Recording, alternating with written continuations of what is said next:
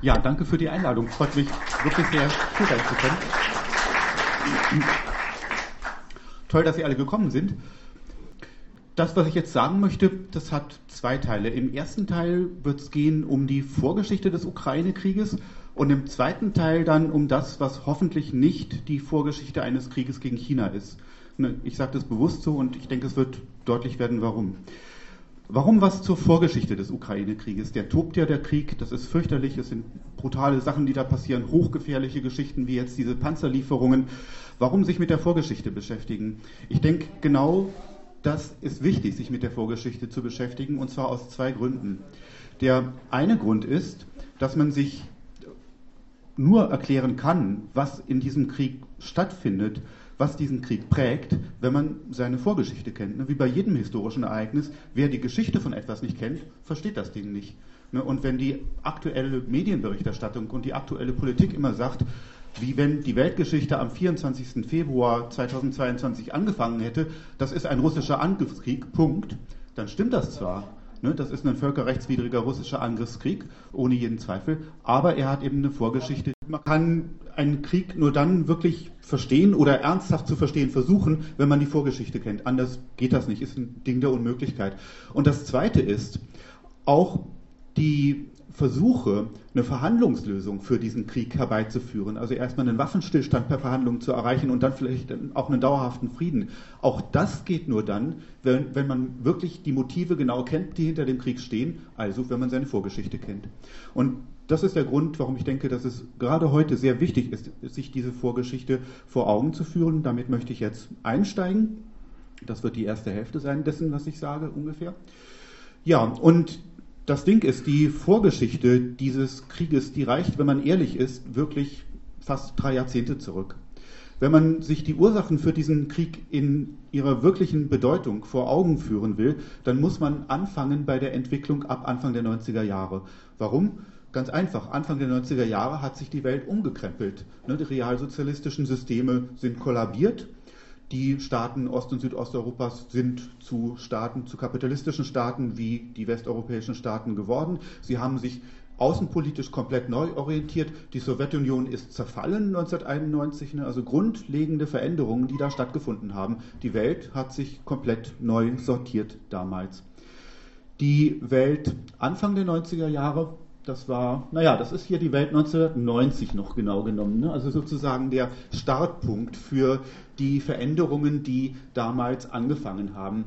Diese Karte hier, die zeigt in Blau die damalige NATO, Stand 1990, und in Rot die damals noch existierende Warschauer Vertragsorganisation, der Warschauer Pakt, wie er hier immer genannt worden ist. Das ist also so, sagen wir mal, die große außenpolitische Bündniskonstellation gewesen, außen- und militärpolitische Bündnis, Bündniskonstellation im Jahr 1990. Und von diesem Punkt aus kam es dann zu Veränderungen. Anfang der 90er Jahre gab es in Russland Überlegungen, wie man in diese Veränderungen reingehen soll. Russland war damals ökonomisch schwach, ne? Die 90er Jahre waren, wer sich noch daran erinnert, für Russland wirklich eine ökonomische und soziale Katastrophe. Das Land war mehr oder weniger im Innern am Boden und die russische Regierung damals hat sich überlegt, wie geht sie mit dieser neuen Situation um. Und es gab eine Überlegung, die ist heute eigentlich in Vergessenheit geraten, aber sie ist damals sehr wichtig gewesen. Es gab eine Überlegung in der russischen Regierung unter Präsident Jelzin, die ging so, dass Jelzin und sein Außenminister und auch andere gesagt haben, okay, wir sehen voraus, und es ist ja auch gekommen, dass die NATO bestehen bleiben wird, aber dass die Warschauer Vertragsorganisation sich auflöst. Und wie gehen wir damit um? Und die Idee war es, auf russischer Seite den NATO-Beitritt zu beantragen. Ne? Warum nicht? Ne? Also Russland tritt in die NATO ein, das war die Idee. Und die große Idee dabei war es eben dafür zu sorgen, dass die Differenzen zwischen den westlichen Staaten und Russland, dass die ausgetragen werden innerhalb eines Bündnisses und nicht in einem großen Machtkampf zwischen einem Militärbündnis und einem anderen Staat. Ne? Wenn die innerhalb einem Bündnis ausgetragen werden, die Streitigkeiten, dann können sie schlecht zum großen Krieg eskalieren. Wenn sie getrennt ausgetragen werden, dann ist die Eskalationsgefahr größer. Also Russland, russische Überlegung, äh, in die NATO reingehen. Das hat Jelzin 1991 zum ersten Mal so formuliert, Ende 1991. Auch andere haben das damals formuliert. Es war also, wenn man so will, ein großes Friedensangebot von russischer Seite auf lange Sicht. Das ist vom Westen abgelehnt worden. Von sowohl den Vereinigten Staaten als auch von der Bundesrepublik Deutschland aus unterschiedlichen Motiven. Und ich möchte kurz auf die Motive eingehen, denn man kann an diesen Motiven noch in der heutigen Politik vieles erkennen und sich vieles erklären, was damals von bestimmten Strategen sogar direkt wörtlich ausgedrückt worden ist. Ein Beispiel dafür, warum die Vereinigten Staaten einen russischen NATO-Beitritt abgelehnt haben, das kann man diesem Herrn hier abhören. Zbigniew Brzezinski, der war lange oder ja, wirklich jahrzehntelang eine der führenden Figuren des außenpolitischen Establishments in den Vereinigten Staaten, einer der ganz einflussreichen da, eine Zeit lang unter Präsident Jimmy Carter als nationaler Sicherheitsberater, nach der Amtszeit von Carter dann vor allem hinter den Kulissen, aber es ist immer einer gewesen, dessen Stimme Gewicht gehabt hat, der gehört worden ist und der auch wirklich Einfluss hatte in der US-Außenpolitik hinter den Kulissen. Und Zbigniew Brzezinski, er hat vieles gemacht im Laufe seines langen Lebens, vor sechs Jahren ist er verstorben, er hat vieles gemacht. Eine Sache hat er gemacht, die ihn auch hier bekannt gemacht hat, nämlich er hat in den 90er Jahren Strategien entworfen, Überlegungen zu Papier gebracht in einem Buch. Und zwar Strategien dafür, wie es die Vereinigten Staaten schaffen können, das zu bleiben, was sie Mitte der 90er Jahre waren, nämlich die globale Supermacht Nummer eins. Das waren sie damals unbestritten. Die Strategien kann man auch nachlesen in diesem Buch hier. The Grand Chessboard heißt das, also das große Schachbrett typisch für das Denken von Geostrategen. Ne, die stellen sich die Welt tatsächlich als Schachbrett vor, auf dem dann Figuren herumgeschoben werden. Und äh, das Ziel ist es eben, die gegnerische Seite schachmatt zu setzen. Das ist eine kalte Herangehensweise an das äh, globale Geschehen, das letztlich ja ein menschliches, ein gesellschaftliches Geschehen ist. Und diese geostrategische Herangehensweise ist was Kaltes, etwas, wie ich finde, sehr Unschönes, aber es ist etwas, womit man sich beschäftigen muss, denn es steuert praktisch das Handeln von Staaten.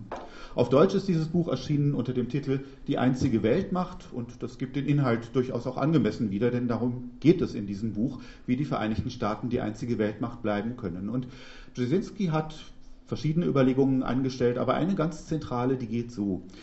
Brzezinski hat sich die Welt angeschaut, an seinem Globus gedreht und hat gesagt, die Vereinigten Staaten hier die politische Macht Nummer eins, die militärische Supermacht Nummer eins, ökonomisch die stärkste Macht überhaupt, technologisch ganz vorne dran. Wer in aller Welt soll den Vereinigten Staaten gefährlich werden, auf lange Sicht? Und der Brzezinski hat dann Überlegungen angestellt, das war ja völlig klar, Südamerika, würde den USA nicht gefährlich werden können, völlig logisch. Afrika schon mal gar nicht.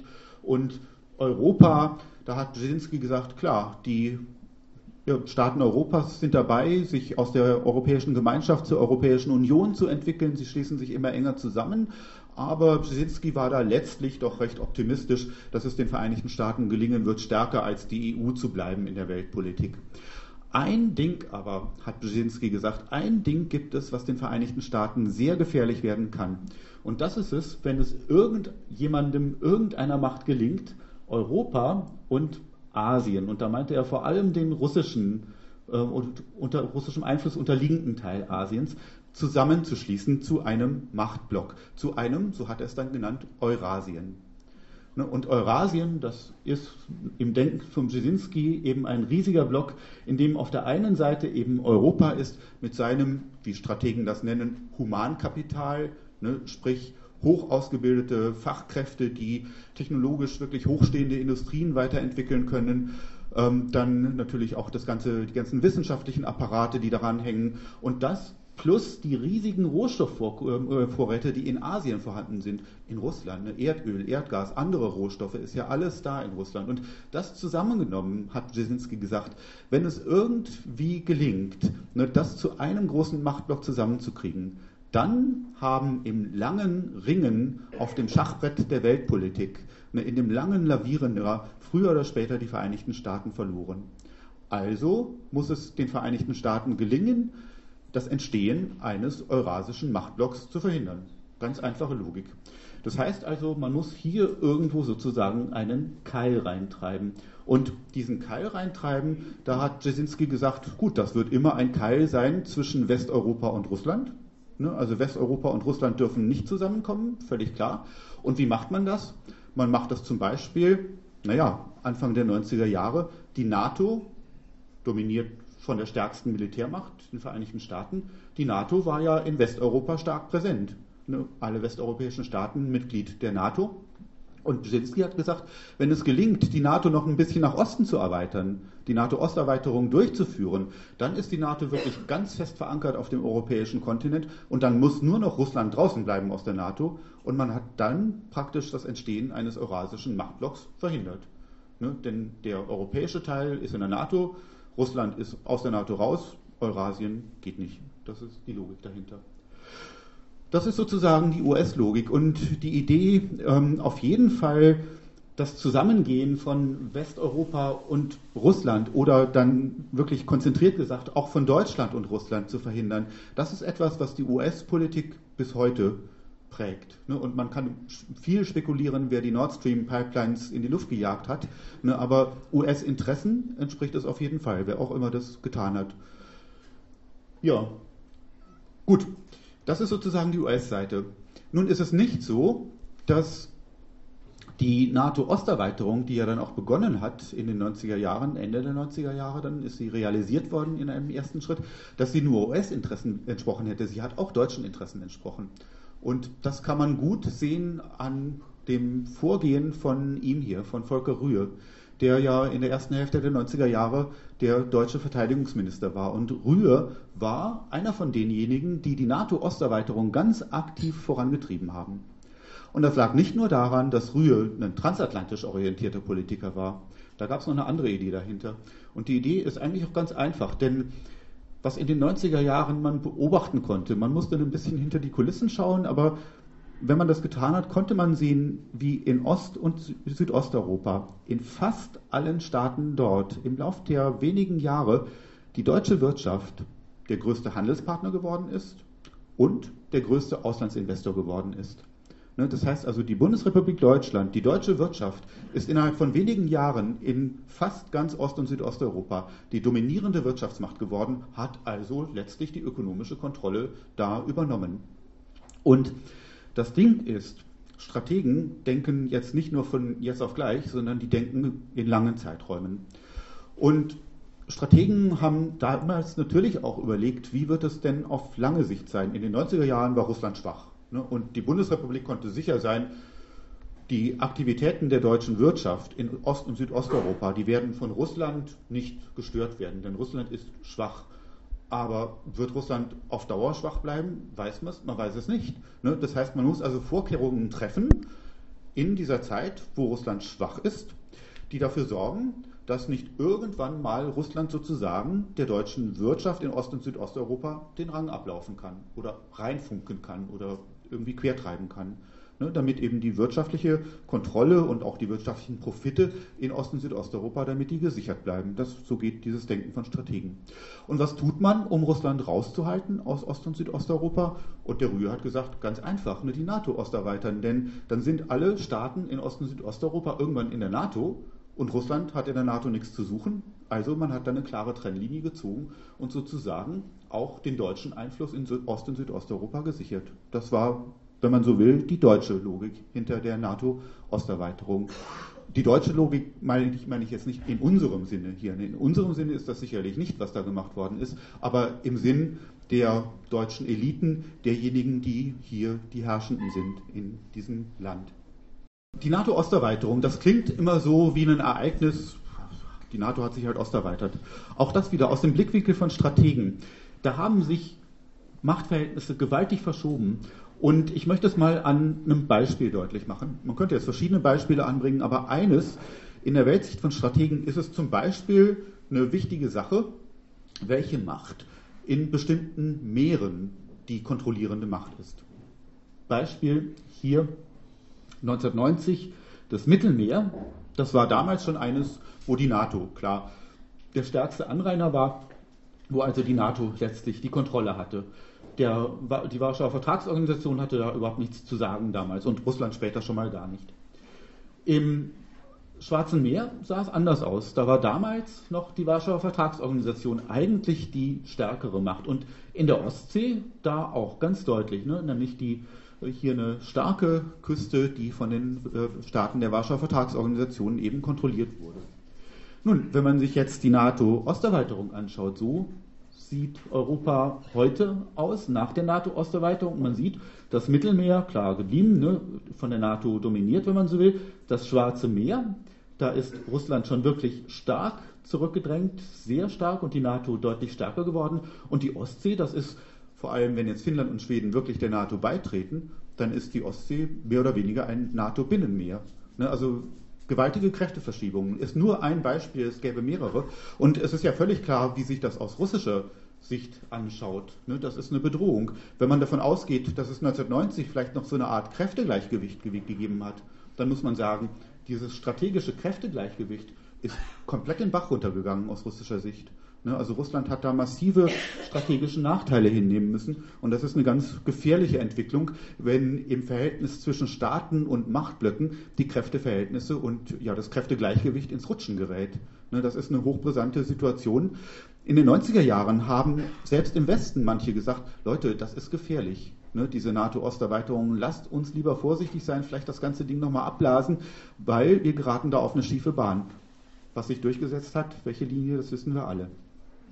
Nun ist es so, dass in der Analyse mal immer noch schauen muss, es gibt in der Bundesrepublik abweichend von den US-Interessen Sonderinteressen. Und die kann man gut festmachen, was Russland angeht, an einem Punkt, nämlich das hat zu tun mit dem Erdgas. Ne? Wir wissen es ja heute, Russland riesige Erdgasmacht und das russische Erdgas relativ billig, ne, das billigste, was hier zu haben ist. Und das hat tatsächlich der deutschen Industrie auch ihre Wettbewerbsvorteile gesichert. Ne? Billige Energie, billiger Grundstoff für die Chemieindustrie, ganz, ganz wichtig gewesen über viele, viele Jahrzehnte. Also eine ganz wichtige Geschichte. Und das ist der Grund dafür, warum die Bundesregierung, obwohl sie die NATO-Osterweiterung vorangetrieben hat, um sicherzustellen, dass Russland in Ost- und Südosteuropa keinen großen Einfluss mehr kriegt, das ist der Grund dafür gewesen, warum sie trotzdem mit Russland zusammengearbeitet hat, in einem gewissen Maß, um nämlich an die Erdgasvorräte ranzukommen, auch an den russischen Markt. Aber ich belasse es jetzt mal beim Erdgas, denn das war zentral. September 2001, es geht genau um diese Erdgasgeschichte, es wird verhandelt, dass deutsche Konzerne Zugriff auf die russischen Erdgasvorräte erhalten sollen und was passiert? Der Putin fährt nach Berlin, tritt, heute unvorstellbar, ne, schon seit Jahren unvorstellbar, tritt vor den Deutschen Bundestag auf, hält eine Rede, schlägt vor, Leute, lasst uns zusammenarbeiten, enge deutsch-russische Zusammenarbeit, vor allem beim Erdgas und fast alle klatschen damals. Ne? Also der Bundestag begeistert davon, von dieser deutsch-russischen Zusammenarbeit, weil es verheißt den Zugriff auf russisches Erdgas und damit große Vorteile für die deutsche Industrie wegen der billigen Energie, wegen Erdgas als billigen Grundstoff für die Chemieindustrie. Das war ganz einfach der Grund. Und das ging so weit, dass die Bild-Zeitung, die ja schon seit Jahren so hart gegen Russland ähm, geschrieben hat, wie eigentlich kaum eine andere, damals dieses Foto hier abgedruckt hat. Schröder und Putin mit ihren Ehefrauen im russischen Winter Anfang 2001 zum russischen Weihnachten, ist das nicht rührend. Ne? Das war die Bild-Zeitung damals. Hintergrund einfach das russische Erdgas, das die haben wollten, ne? wo die Zugriff drauf haben wollten. Und den haben sie ja auch gekriegt. Das ist sozusagen diese deutsche Sonderposition gewesen. Da ging es nicht irgendwie um eine Freundschaft zu Russland oder wie man heute sagt, um Russlandfreunde oder sowas, sondern ganz einfach um harte ökonomische Interessen, die halt ein Interesse an einer wirtschaftlichen Zusammenarbeit mit Russland waren. Ja, gut.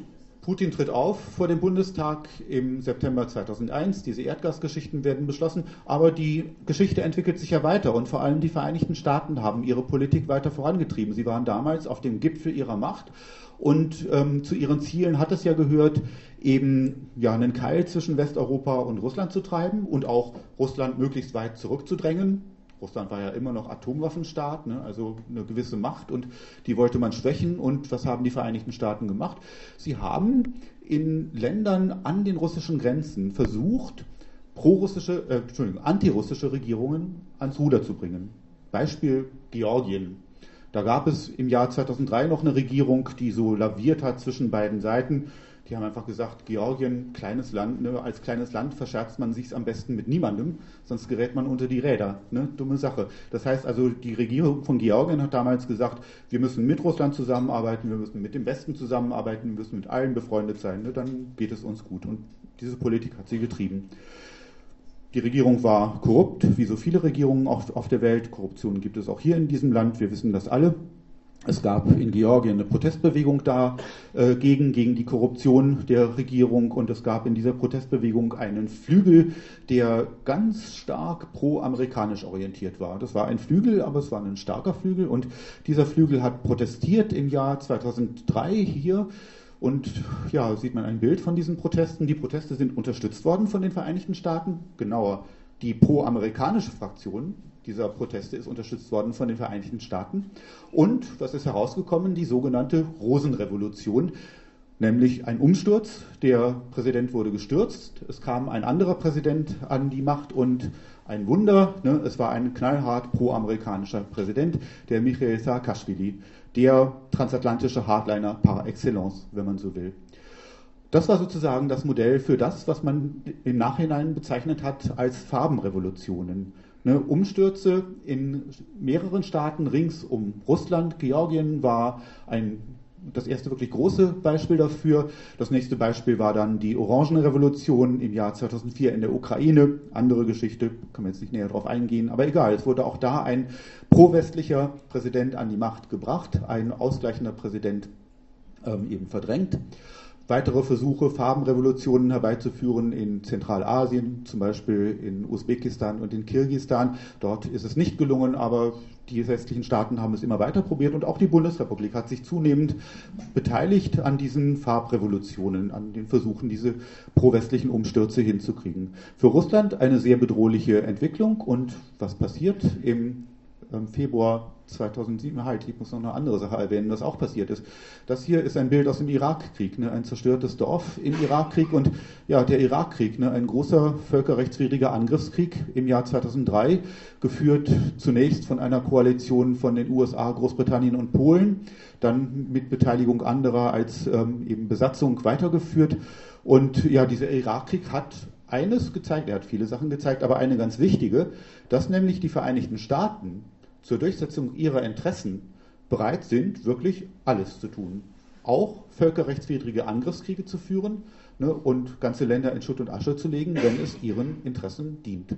Und aus russischer Sicht war das natürlich extrem bedrohlich, beides zusammengenommen. Ne. Einmal diese Farbenrevolutionen, die pro-amerikanische Regierungen ans Ruder gebracht haben, und dann der Beweis, dass die USA notfalls auch einen völkerrechtswidrigen Angriffskrieg führen, um ihre Interessen durchzusetzen. Und im Februar 2007 tritt der Putin auf der Münchner Sicherheitskonferenz auf, hält eine Rede, die damals ein gewisses Aufsehen ähm, hervorgerufen hat. Und sinngemäß sagt er in dieser Rede, Leute, so können wir nicht weitermachen. Ne, was ihr hier macht, ist, ihr setzt Regierungen ein, wie ihr wollt, mehr oder weniger. Also ihr führt, ihr unterstützt Umstürze äh, in unseren Nachbarstaaten. Ihr führt einen völkerrechtswidrigen Angriffskrieg. Das ist für uns brandgefährlich. Wie stellt ihr euch eigentlich vor, dass wir darauf reagieren sollen? Ne, also ihr macht hier was, was wirklich letztlich für unsere Existenz bedrohlich wird. Und Putin hat dann gesagt, wenn ihr so weitermacht, wir werden reagieren, wir werden zurückschlagen. Das war eine Warnung. Die Reaktion der NATO darauf im April 2008, also ein gutes Jahr später, beschließt die NATO der Ukraine die Beitrittsperspektive zu verleihen. Noch keine ganz konkrete, also eine in weiter Ferne, aber immerhin. Nun, was heißt es, die NATO-Beitrittsperspektive der Ukraine? Wenn man auf die Landkarte schaut, das hier ist jetzt die osterweiterte NATO in Blau Rot sind die Staaten, die nicht zur NATO gehören. Hier die Schweiz und Österreich, Irland als neutrale Staaten, Finnland und Schweden demnächst wahrscheinlich NATO-Mitglieder. Ja, und grün hier die Ukraine. Aus der Sicht von Geostrategen ist es so, Geostrategen beschäftigen sich auch viel mit Geschichte. Und im Lauf der Geschichte ist Russland immer wieder vom Westen angegriffen worden, zum Beispiel vom napoleonischen Frankreich im 19. Jahrhundert und dann im 20. Jahrhundert natürlich zweimal vom Deutschen Reich, ne, wissen wir ja alle. Und was hat Russland gerettet jeweils? Russland konnte sich ja retten. Ein ganz zentraler Faktor dabei waren diese riesigen Entfernungen hier zwischen dem Westen Europas, wo die Angreifer praktisch äh, eben saßen, und dem russischen Kernland hier ähm, ja, das sie eben erreichen wollten, die Angreifer. Und diese riesigen Entfernungen hier dazwischen, durch Belarus durch und dann vor allem auch durch, durch die Ukraine hindurch, das haben die letztlich nicht wirklich geschafft. Ne? Da schnell genug diese Strecken zu überwinden, den Nachschub hinzukriegen über diese riesigen Entfernungen, die Truppenbewegungen über diese riesigen Entfernungen hinzukriegen, ne? das ist nicht geschafft worden. Und letztlich haben diese riesigen Entfernungen Russland gerettet. In der Debatte gibt es ein Fachwort dafür. Dieses Fachwort heißt strategische Tiefe. Es ist sozusagen, wenn man so will, sind diese Entfernungen hier, die bieten Russland strategische Tiefe. Strategische Tiefe gibt es als Fachbegriff auch in anderen Weltregionen. Zum Beispiel sagt man immer, Afghanistan bietet für Pakistan strategische Tiefe. Egal, ein ganz anderes Kapitel. Aber diese strategische Tiefe ist keine russische Besonderheit. Und natürlich ist es so, dass die Ukraine und Belarus nur dann für Russland diese strategische Tiefe bieten, wenn sie nicht selber der NATO angehören. Ne? Wenn die Ukraine der NATO angehört, dann kann ja die NATO einfach hier aufmarschieren. Ne? Und dann gibt es diese riesigen zu überwindenden Entfernungen überhaupt nicht mehr. Und ja, dann ist sogar es so weit, dass die NATO praktisch dann Russland aus allen Himmelsrichtungen angreifen könnte oder fast allen. Ne? Das heißt also, der NATO-Beitritt der Ukraine ist für Russland aus strategischer Sicht eine rote Linie, die letztlich den Bestand des Staates doch ähm, wirklich gefährdet. Insofern ist das, was die NATO da im April 2008 in Bukarest auf ihrem Gipfel beschlossen hat, ja, sie hat eine rote Linie für Russland, zumindest in der Perspektive, überschritten. Ganz gefährliche Sache also. Wie ging die Sache weiter? Ich kann es jetzt nur in groben Zügen skizzieren. Eine nächste wichtige Stufe, das waren dann die Maidan-Proteste. Hier sieht man sie, ne? die Maidan-Proteste. Es ging darum, ob die Ukraine an die EU assoziiert werden soll. Also nicht um eine militärische Verbindung wie ein NATO-Beitritt, aber um eine ganz enge ökonomische Verbindung. Und auch das ist ja für Russland schon nachteilig gewesen. Russland und die Ukraine immer ökonomisch sehr, sehr eng verbunden. Und mit der EU-Assoziierung der Ukraine na, war das dann schwierig. Insofern wurde auch aus ukrainischen Interessen das dann erstmal gebremst und im Herbst 2013 brachen dann die äh, Maidan-Proteste los. Im November, genau gesagt, die Maidan-Proteste, die für, den EU, äh, für die EU-Assoziierung der Ukraine waren. Man hat ja hier immer gesagt und sagt es auch heute noch, dass da die Ukrainer auf dem Maidan protestiert hätten. Das ist von Anfang an falsch gewesen. Die Ukraine ist in, in sich immer ein sehr gespaltenes Land gewesen. Die Menschen im Westen, historisch ganz anders geprägt, auch ukrainischsprachig, die waren immer für eine Westbindung der Ukraine, während die Menschen im Osten und im Süden der Ukraine, russischsprachig, auch eine ganz andere Geschichte. Ne, sie haben nicht zum Habsburger Reich gehört wie im Westen, sondern immer zum Zarenreich und die waren immer für enge Bindungen an Russland. Und insofern haben auf dem Maidan, wo es um die EU-Assoziierung der Ukraine ging, da haben nicht die Menschen aus dem Süden und aus dem Osten des Landes demonstriert, sondern die Menschen aus dem Westen. Ne? Und genau die sind damals eben auch von den USA, auch von der Bundesrepublik Deutschland massiv unterstützt worden bei ihren Protesten, da sie ja die EU-Assoziierung der Ukraine wollten. Und ähm, letztlich ist, wenn man so will, da in diesem innerukrainischen Zwist, den es ja auch immer gab zwischen dem Westen, ukrainischsprachig, westorientiert, und dem Donbass und der Krim russischsprachig an Russland orientiert.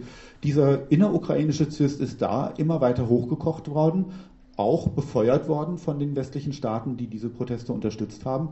Naja, und dann kam es dazu, dass äh, eben es auch zum Umsturz kam im Februar 2014, dass dann eine ganz klar pro-westliche Regierung in der Ukraine ans Ruder kam. Und das war dann der Zeitpunkt, wo die Bevölkerung auf der Krim gesagt hat, das machen wir so nicht mehr mit. Die Krim hat sich abgespalten, auch das Donbass hat versucht, sich abzuspalten.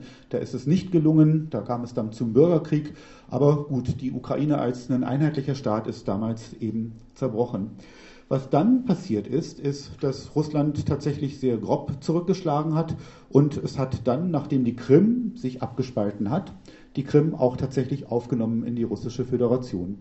Hier eine Landkarte, auf der man die Krim eben sieht, hier weit ins Schwarze Meer hineinragend. Hier das Donbass, wo es eben auch die Abspaltungsversuche gab, die dann zum Bürgerkrieg geführt haben. Dann fragt man sich ja, warum hat Russland die Krim aufgenommen, das Donbass aber nicht? Und der Grund ist schlicht und einfach, die Krim hat eine immense strategische Bedeutung. Das liegt daran, dass auf der Krim die Häfen der russischen Schwarzmeerflotte sind. Und Strategen sagen nun wiederum, wer die Krim kontrolliert und die Häfen dort kontrolliert, der hat die dominante Position im Schwarzen Meer. Leuchtet ja auch schon optisch auf den ersten Blick ein. Ne? Wer da mitten im Meer sitzt, kontrolliert dieses Meer tendenziell. Das heißt also, für Russland war die Kontrolle über die Krim wichtig. Zum einen aus defensiven Gründen.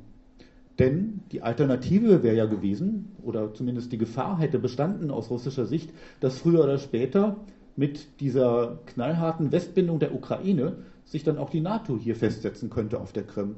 Und wenn man sich das anschaut, hier die NATO im Süden, hier Rumänien, Bulgarien, NATO-Staaten, hier vielleicht NATO-Stützpunkte, dann ist ja Russland hier wirklich in existenzieller Gefahr, aus der Sicht von Strategen, ne, von Militärstrategen vor allem.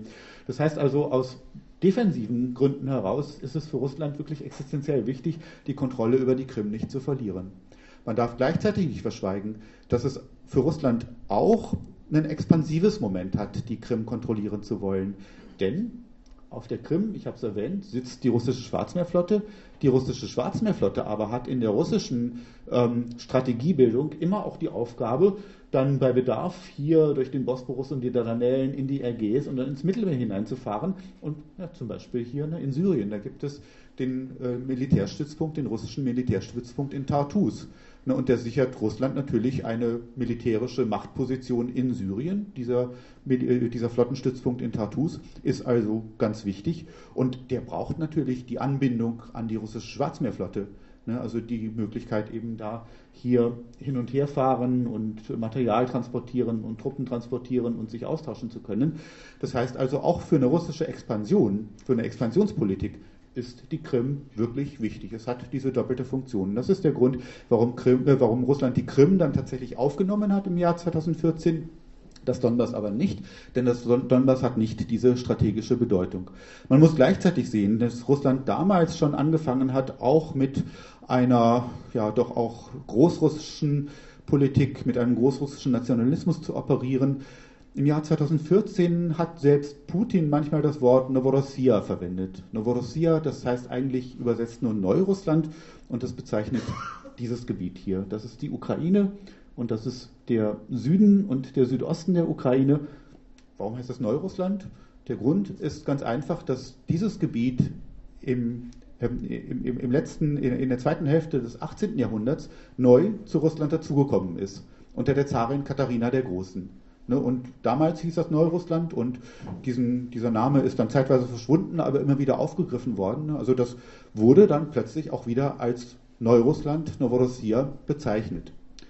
Nun ist das natürlich schon ein Hammer. Ne? Also wenn ein russischer Politiker und gar der russische Präsident hingeht und einen großen Teil der Ukraine als Neurussland bezeichnet, das ist ein bisschen wie wenn deutsche Politiker anfangen, von Schlesien oder vom Sudetenland zu reden ne, dann klingeln in Tschechien und in Polen klingeln da wirklich die Alarmglocken.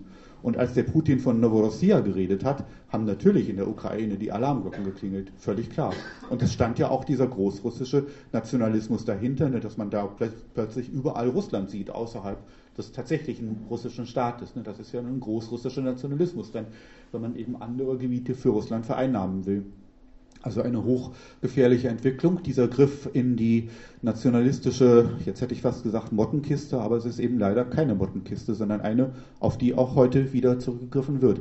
Es wurde eine Weile lang nicht, denn eine Weile lang hat ja da der Versuch vorgeherrscht, über das Minsker Abkommen da eine Einigung zu erreichen. Und Russland hat sich auch darauf eingelassen. Russland hat gesagt, wir vergessen diese ganze Novorossiya-Geschichte.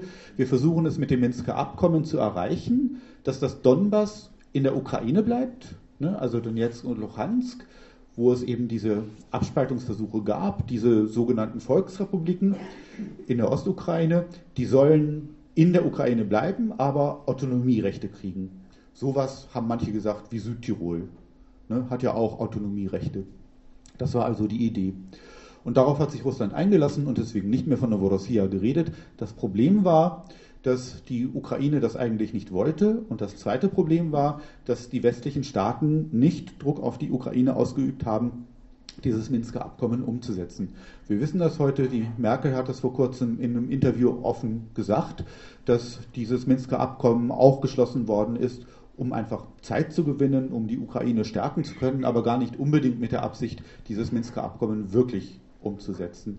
Ne? Also auf westlicher Seite ist da auch viel Heuchelei im Spiel gewesen, wie man eben aus diesen Äußerungen und auch Äußerungen des ehemaligen französischen Präsidenten François Hollande entnehmen kann.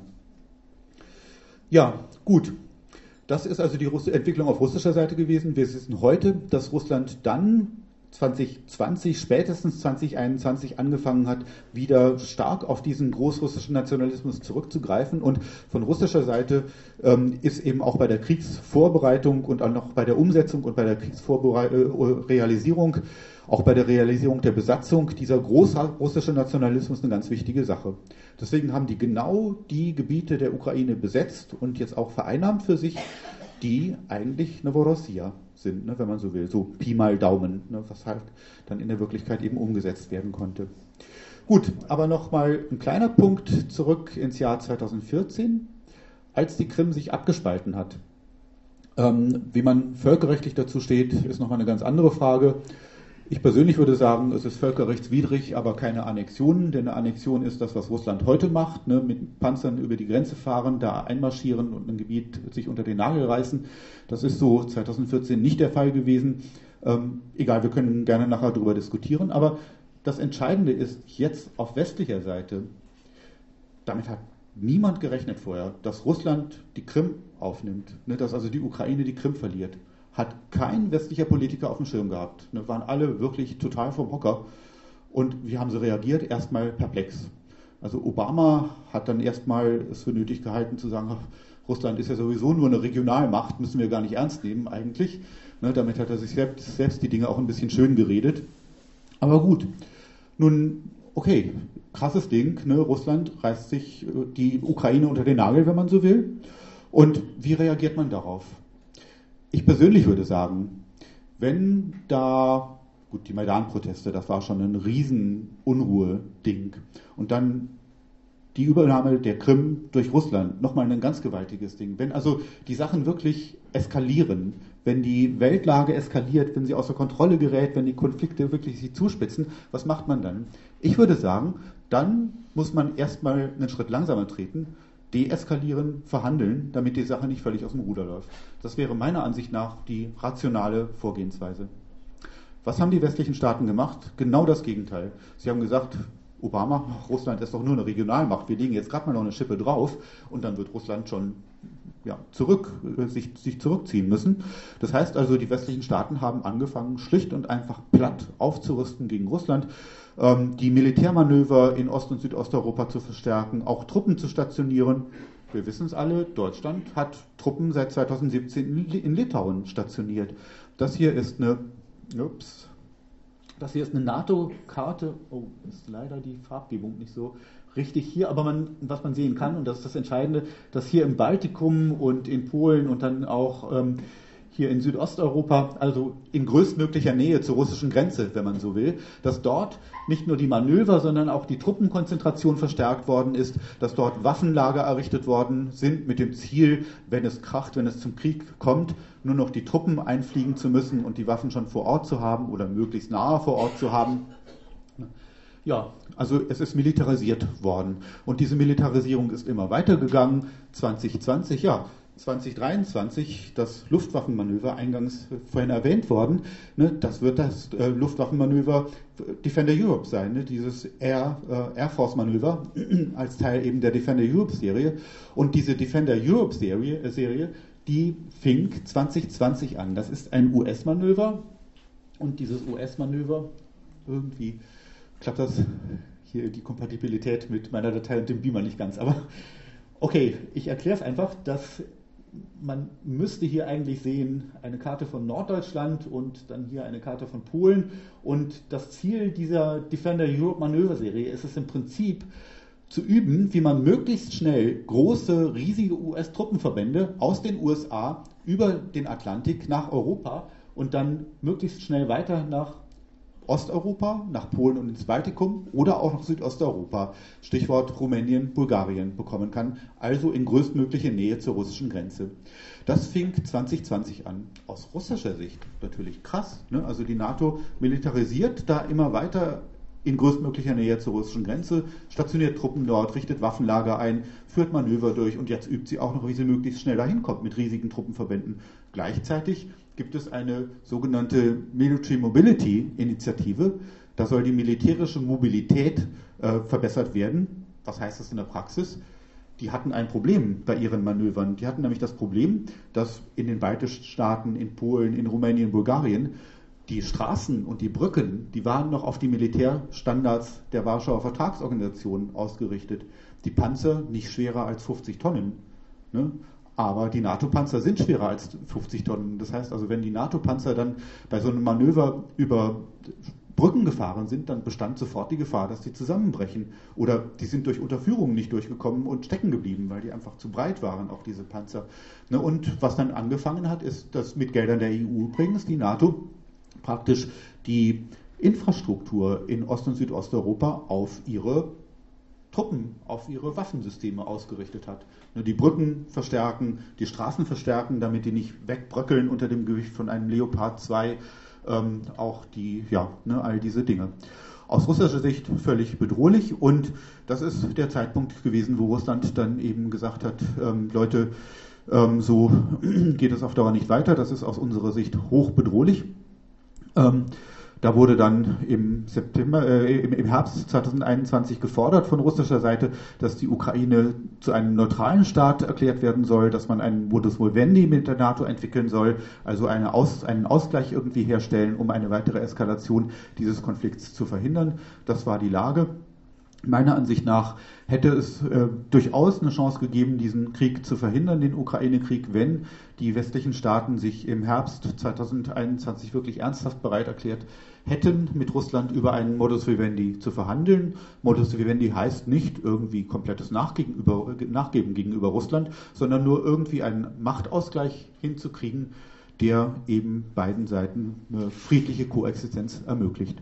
Das rechtfertigt diesen Krieg in keinster Weise. Ne, es ist ein völkerrechtswidriger Angriffskrieg gewesen, dieser russische Krieg, aber wenn irgendwann mal eine Verhandlungslösung dafür gefunden werden soll, dann muss das eine Lösung sein, die den Interessen beider Seiten in gewisser Weise Rechnung trägt. So ist es bei Verhandlungen. Ne? Das entspricht dem Wesen von Verhandlungen. Und deswegen muss man dieses russische Interesse dazu kennen. Und ich würde sagen, dieses russische Interesse dahinter ist, was die machtpolitischen, die strategischen Aspekte angeht, nicht unbegründet. Und das nebenbei sagen auch viele ernsthafte US-Strategen beispielsweise. Das ist jetzt keine genuin linke Position oder gar eine prorussische Position. Das ist einfach eine Position, die auch US-Strategen beispielsweise offen so formuliert haben.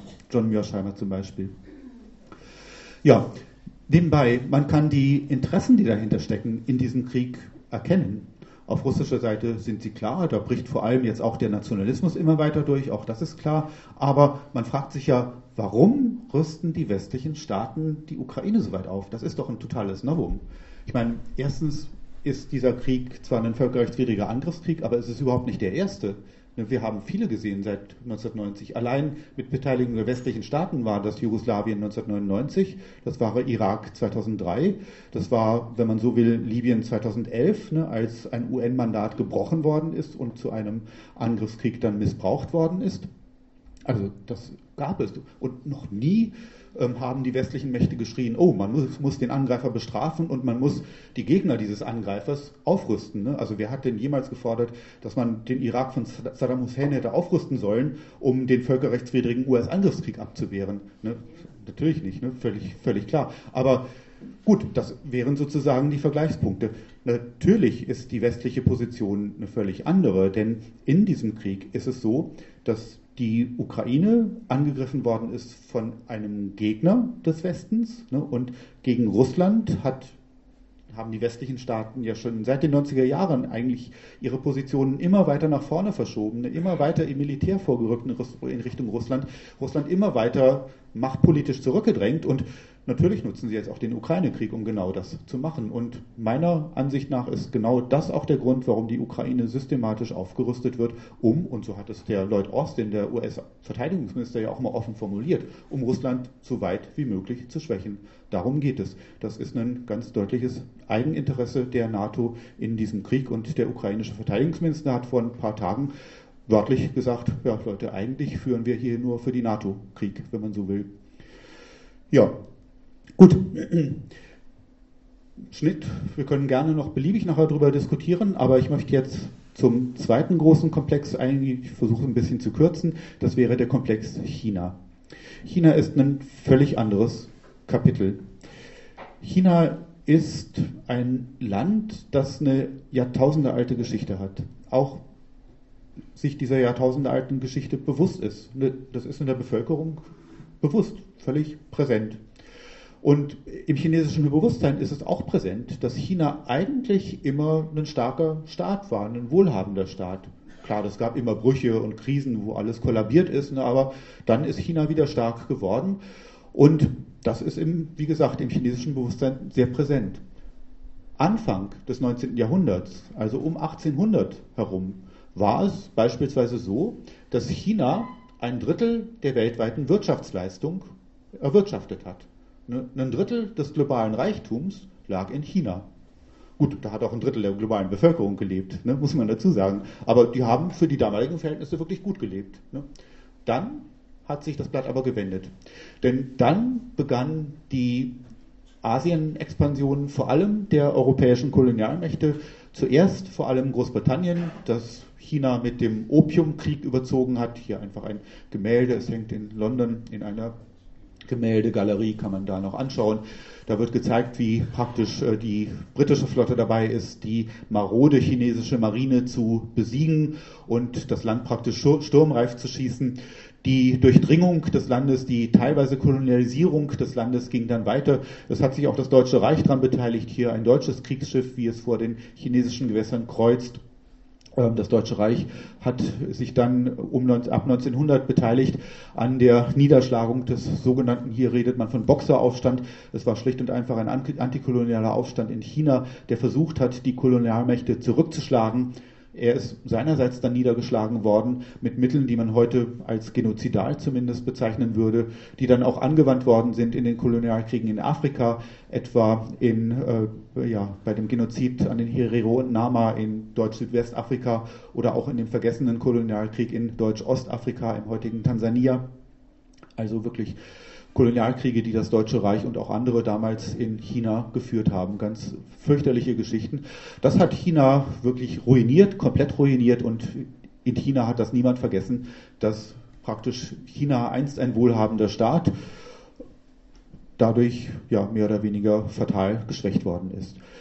Was die chinesische Politik in den letzten Jahrzehnten tut, ist eigentlich, und so erklärt sie das auch ganz offen, nur der Versuch, China wirklich zu dem Platz in der Weltpolitik und in der Weltwirtschaft wieder zu verhelfen, der seinem Anteil mit 1,4 Milliarden Menschen, ne, ein riesiger Anteil an der Weltbevölkerung von 8 Milliarden, ein Fünftel ist das, wenn ich mich nicht verrechnet habe, Prop, ähm, äh, lassen wir das.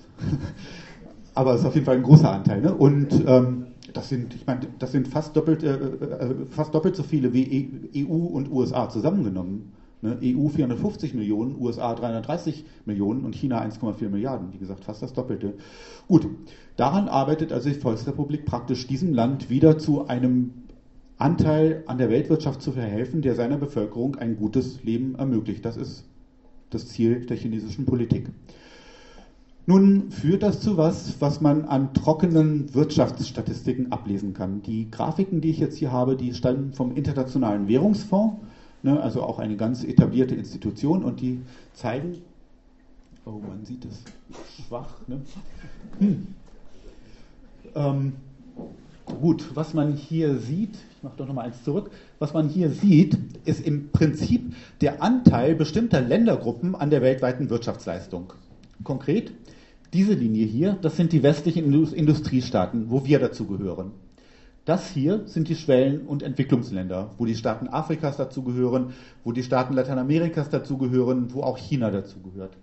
Und der Anteil dieser Länder an der weltweiten Wirtschaftsleistung, hier der Anteil unserer westlichen Industriestaaten, lag in den 80er Jahren bei deutlich über 60 Prozent. Knick hier, technische Gründe können wir auslassen. Aber was man dann sieht, ist, dass ab ungefähr 2000 sich das Ding, das Blatt zu wenden beginnt. Da sinkt der Anteil der westlichen Staaten an der weltweiten Wirtschaftsleistung und hier unterschreitet er sogar ab ungefähr 2007, 2008 den Anteil der Schwellen- und Industrieländer, äh, Schwellen- und Entwicklungsländer an der weltweiten Wirtschaftsleistung. Will sagen, der alte Westen verliert an ökonomischem Gewicht.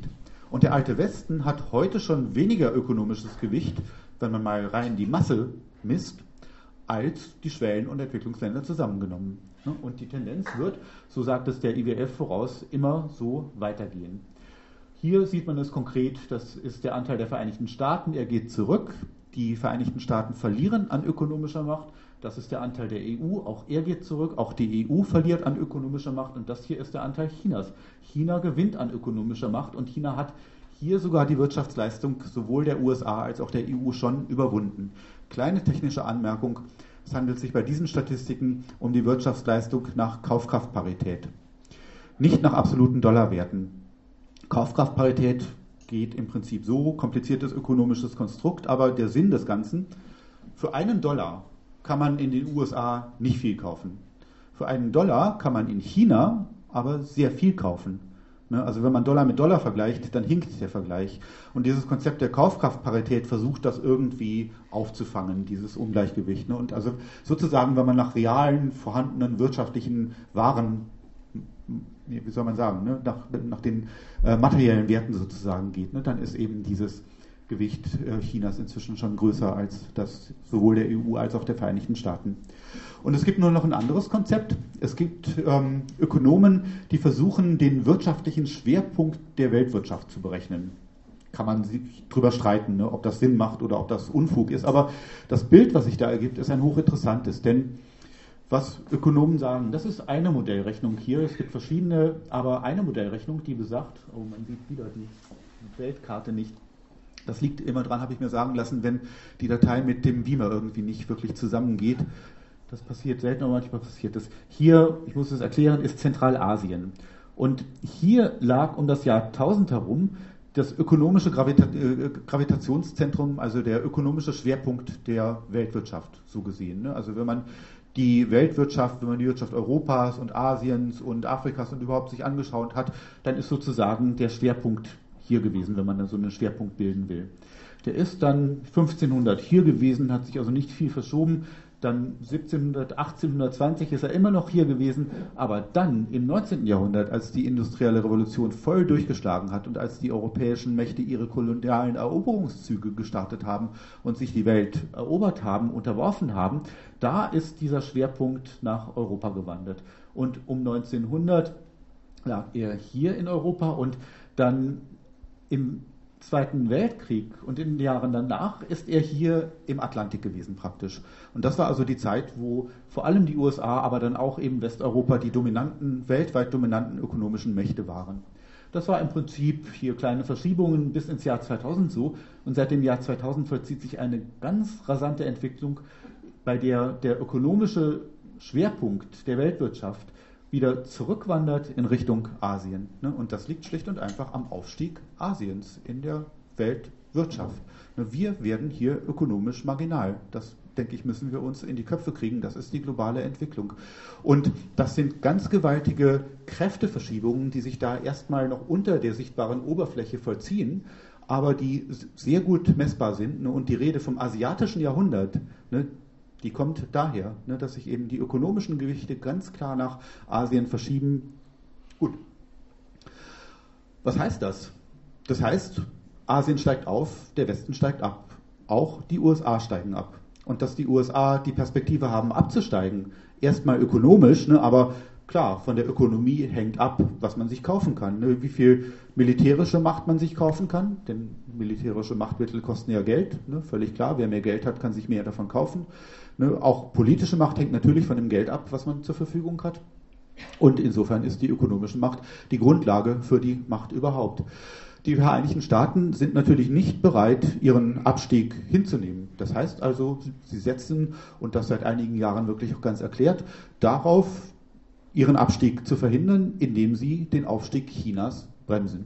Das ist ihre Strategie, ihre erklärte Strategie. Das führt zum Beispiel dazu, dass die Trump-Administration einen großen Wirtschaftskrieg gegen China gestartet hat, den die beiden Administrationen auch weiterführt.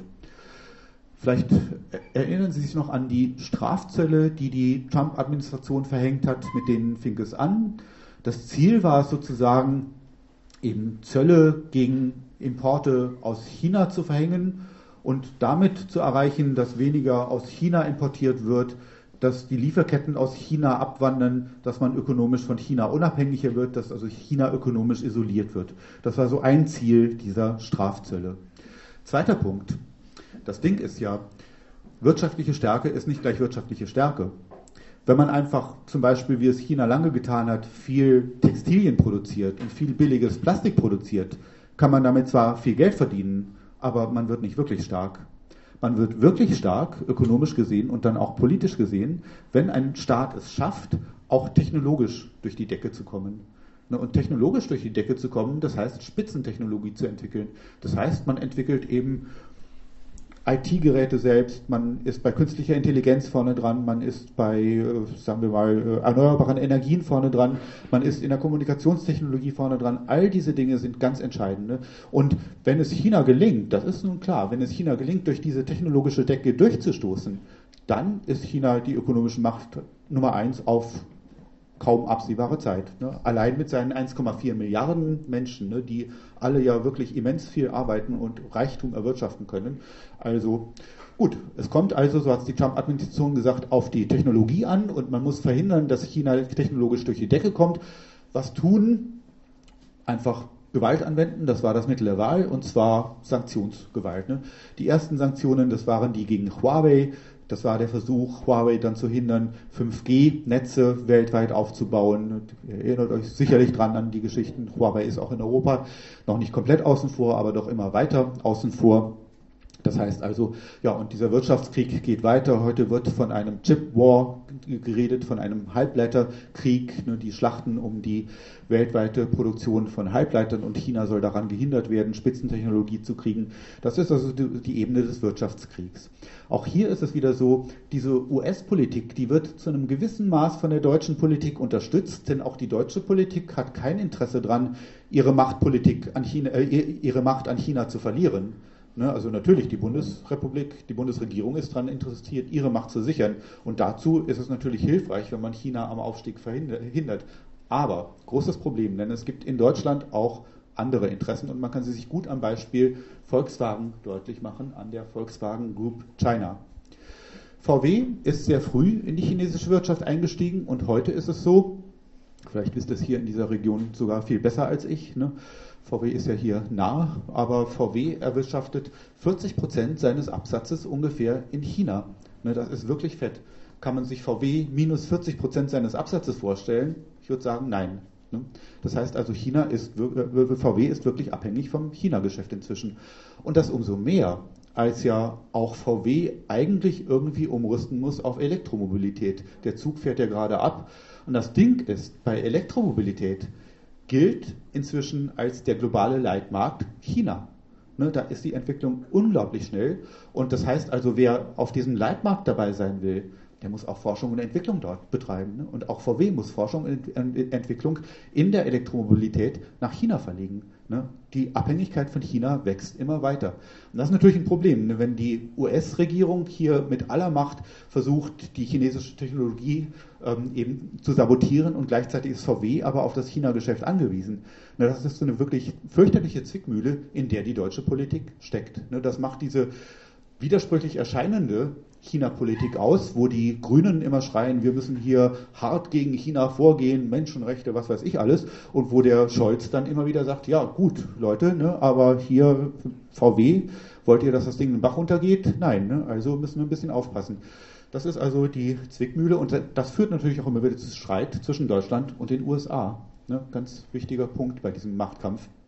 Nun, dieser Machtkampf wird nicht nur auf der ökonomischen Ebene ausgetragen, er wird auch auf der politischen Ebene immer weiter ausgetragen. Hier, ne, man sieht sie wieder nicht, egal. Das wäre jetzt eine chinesische Weltkarte, wo hier Afrika liegt, wo hier in der Mitte eben das Reich der Mitte liegt. Deswegen heißt es ja auch so im Chinesischen, nämlich China, wo hier Nord- und Südamerika liegen und Europa irgendwo weit abgedrängt am Rand. Das ist diese chinesische Weltkarte. Und ja, in diesen großen Ringen gibt es verschiedene ähm, Züge eben beider Seiten. China geht stark vor mit der neuen Seidenstraße. Die sieht man zum Glück wieder etwas deutlicher. Die neue Seidenstraße, was ist das? Das ist eigentlich der Versuch Chinas, wenn man so will, die unglaublich erstarkende chinesische Industrie, die auch immer weiter ins Ausland drängt, einfach weil sie so stark ist, die in den Export drängt, die auch im Ausland investiert längst, ne? ähm, denen, die eine Richtung zu verschaffen. Und dazu ist die neue Seidenstraße als Projekt dann 2013 verkündet worden mit dem Ziel, die Infrastruktur auszubauen, die Bahn- und äh, Straßeninfrastruktur. Es werden Schnellzüge in diese Richtung gebaut, hier aus China durch Zentralasien in Richtung Europa. Es gibt eine maritime Seidenstraße, wo hier an diesen Seewegen durch den Indischen Ozean, das Rote Meer und den Suezkanal ins Mittelmeer, wo entlang dieser Route Häfen ausgebaut werden, damit der Handel dort äh, eben gefördert werden kann. Das ist sozusagen das chinesische Vorgehen. Die neue Seidenstraße, ein erstmal rein ökonomisches Projekt. Es ist schon ein Expansionsprojekt, wenn man so will, aber es ist etwas, was inzwischen von der deutschen Politik doch entschlossen bekämpft wird. Ne? Also wenn ein europäischer Staat sich an der neuen Seidenstraße beteiligt, dann kriegt er Stress mit der Bundesregierung. Das ist inzwischen völlig klar, denn die Bundesregierung will nicht, dass China über dieses Konzept der neuen Seidenstraße an Einfluss gewinnt in aller Welt. Das ist also eines der Felder, wo sich die politischen Machtkämpfe abspielen. Und es sind nicht nur politische Machtkämpfe, es sind auch Machtkämpfe, die ins Innere eines des chinesischen Staates hineinreichen. Ne, China, das wird ja heute ganz stark assoziiert mit Hongkong, den Protesten da, mit Xinjiang, den Uiguren dort oder auch gerade nicht so sehr, aber vielleicht demnächst wieder mehr mit Tibet und den inneren Auseinandersetzungen in Tibet. Das Ding ist, auch daran, darüber kann man lang und breit reden. Man muss sich aber eins fragen, Warum wird so viel geredet über Xinjiang? Es wird aber nie geredet über Kaschmir. Kaschmir liegt in Indien und die Menschenrechtslage dort ist dort Auskunft von Menschenrechtsorganisationen lange Zeit oder eigentlich immer noch genauso schlecht wie in China. Sie ist desolat. Warum reden wir hier alle über Xinjiang, aber niemand und die Uiguren, aber niemand redet über Kaschmir? Und ich würde sagen, der Grund ist schlicht und einfach der, dass wir uns in einem globalen Machtkampf zwischen dem Westen und China befinden. Und in diesem Machtkampf ist es so, dass die westlichen Staaten natürlich das tun, was man immer macht, wenn man jemandem Ärger machen will. Ne, man operiert in seine inneren Angelegenheiten rein. Ne, und man weist auf Schwächen im Land des Gegners hin sozusagen. Man schürt Konflikte beim Gegner. Und äh, ja, man operiert eben so. Gut, das ist also da, wo der, ja, dieser Machtkampf zwischen dem Westen und China wirklich auch konfliktbehaftet zu werden beginnt. Und, das ist jetzt das Dramatische, er geht inzwischen auch zunehmend auf eine militärische Ebene über. Militärische Ebene, die Weltkarte, die ist nicht erkennbar wieder, die oh, leider auch nicht. Hm, gut, wir müssen jetzt ein wenig mit Vorstellungskraft arbeiten. Also das hier ist China und hier sieht man irgendwie verschwommen Japan. Ja, gut. Und in den politischen und strategischen Debatten spielt im Moment eine Sache immer eine wichtige Rolle.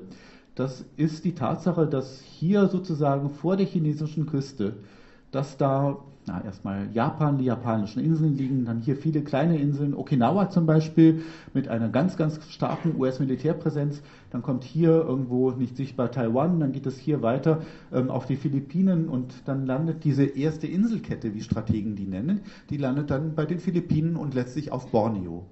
Das heißt also, es gibt vor der chinesischen Küste wirklich so eine lange Kette von Inseln und die sind aus der Sicht von Strategen wieder sehr, sehr wichtig. Aus zwei ganz ein, einfach einsehbaren Gründen. Denn Strategen sagen, wer diese erste Inselkette kontrolliert, wenn nicht China die kontrolliert, sondern sagen wir mal die USA, dann haben ja die USA die Möglichkeit, da Militärstützpunkte zu errichten, auszubauen, aufzubauen, vielleicht sogar, sagen wir mal, Raketen zu stationieren und von dort aus, von dieser ersten Inselkette aus, China ganz bequem anzugreifen.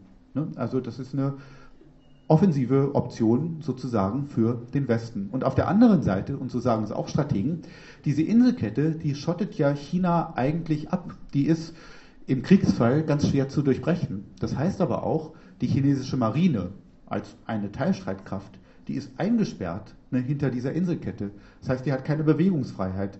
Und Militärstrategen sagen, eine Marine, die keine Bewegungsfreiheit hat, die hat nicht viel Handlungsmöglichkeiten. Ne? Das ist also aus militärstrategischer Sicht schlecht, ist also eine Position der Schwäche.